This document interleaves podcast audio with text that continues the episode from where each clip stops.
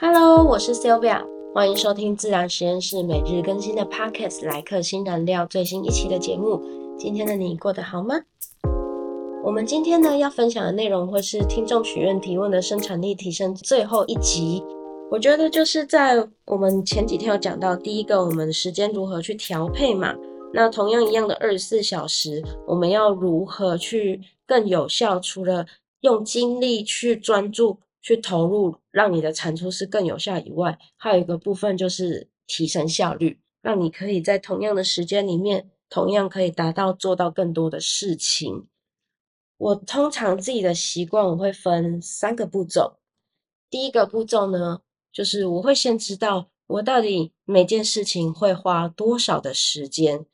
这个如果是一开始想要做时间管理的时候呢，就可以帮自己做。整天的时间统计，那我有我会推荐一些可以使用的工具，在补充资讯这边，大家可以就是在我的说明资讯栏这边去点进去去查看那些工具。那你可以看你自己习惯用哪一个。那有一些比较被动，就会帮你记录的，也有你手动的，所以就一样看你的习惯，想要用哪一个。重点就是帮你自己记录时间，这个是如果你要记一整天的时候可以使用的工具。那如果你是想要做特定事情去分析的话，一样你就帮自己分析你自己在做哪件事情到底花多少时间。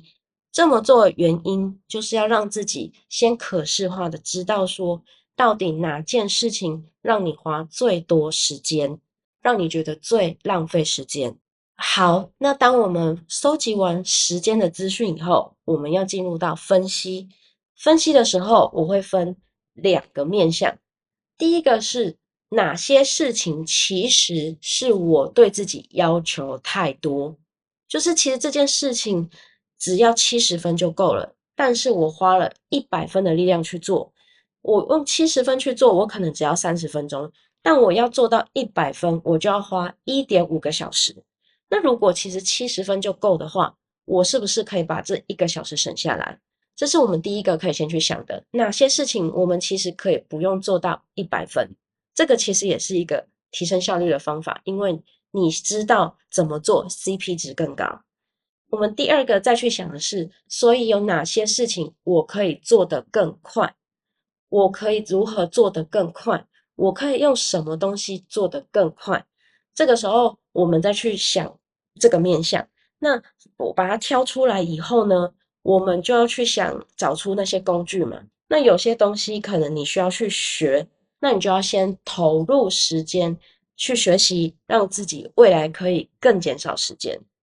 我通常会去看这件事情会不会常常发生。如果它会很常发生，我就绝对愿意先投入一段时间去做出一些小工具，让自己后面可以减少时间。我举几个例子好了。第一个部分是我之前在公司的时候，就是因为有一段时间有兼职做了出纳的工作。那个时候我在我们的出纳离职前，我有先跟他做，就是交接了解他的工作内容。它里面其中有一个是我们必须要在收到我们的汇款资料之后，银行的汇款必须要有七码。就是我们通常我们个人对个人的汇款的时候，其实你只要三码就够了。但是我不知道为什么，就是可能公司户比较严谨，就是必须要三加四码，就是连你分行的号码我们都要都要填，他才可以去汇款。那这个分行号码之前的出纳就是我资料一来，那我就一个一个上去台湾银行上面去查。那我就觉得哇，如果我一天要汇十个人，然后我每一个我都要一笔一笔去查，我觉得好麻烦哦。因为一周至少会至少就是至少会发生两次汇款的频率。于是我就把那个台湾银行线上的，其实它是有清单，把它下载下来，然后我就用了 Google Sheet 公式，只要。填写的资料已经有告诉我银行跟分行之后，自动就把我要汇到公司户的汇款资料自动产生一模一样的汇入栏位，跟那些号码都对应好。所以我只要把汇款的资料一贴上去，我也自动产完了一份可以去汇款的资料。所以从原本我必须一笔一笔去查，去花可能要三十几分钟的时间，因为一笔一笔查，一笔笔核对，到后来我只要贴上五分钟内我就产生好了，我就可以上传这件事情，我就完成了。这个东西就是我针对这件事情，我发现它最花时间，我就花一段时间去让这件事情变更少时间。那像现在 Podcast 也是一样。就是我现在 podcast 一开始的时候，我发现我在剪音讯花很多的时间，于是我就上网先去找到底有什么方式，我可能可以先以最快的方式做到七十分的做法。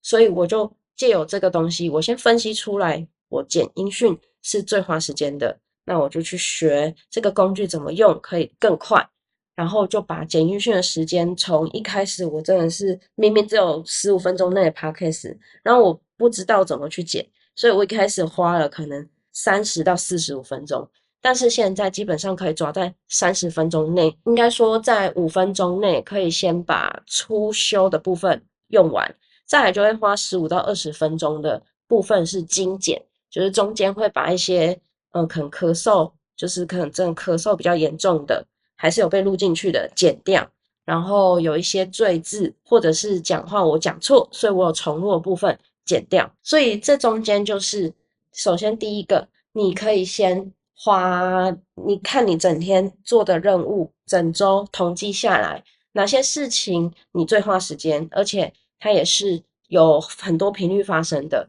那你就去分析，第一个，到底我会不会做太多了，会不会只要做七十分就好？第二个，找出有没有什么办法可以让自己做得更快。既然它会很频繁发生，就要找出办法让它做得更快。所以，其实基本上只要分这两个步骤，你就可以让自己去持续的提升效率。那你提升效率之后，就会变相的觉得时间好像变多了。那你当然就可以再做更多的事情。做更多的事情，不代表你一定要工作，你可以给自己休闲。可以让自己睡多一点，这些都是可以的，因为只有你自己最清楚你想要安排自己怎么样的人生。好，那我们的这个生产力提升的系列就分享到今天最后一集了。今天分享到这边，谢谢你在这个时刻选择聆听我的节目，希望在这短短的时间能为你的生活增添一丝陪伴感，而我的分享也对你有一点帮助。如果你有任何想听的主题，想要回馈给我的讯息，或是想要提问，都可以到我的说明资讯栏这边，我有留一个表单的网址，你都可以填写给我哟。今日的一句新燃料：时间是一个有限的资源，提升效率才能更好的利用这个资源。我们明天再见喽，晚安。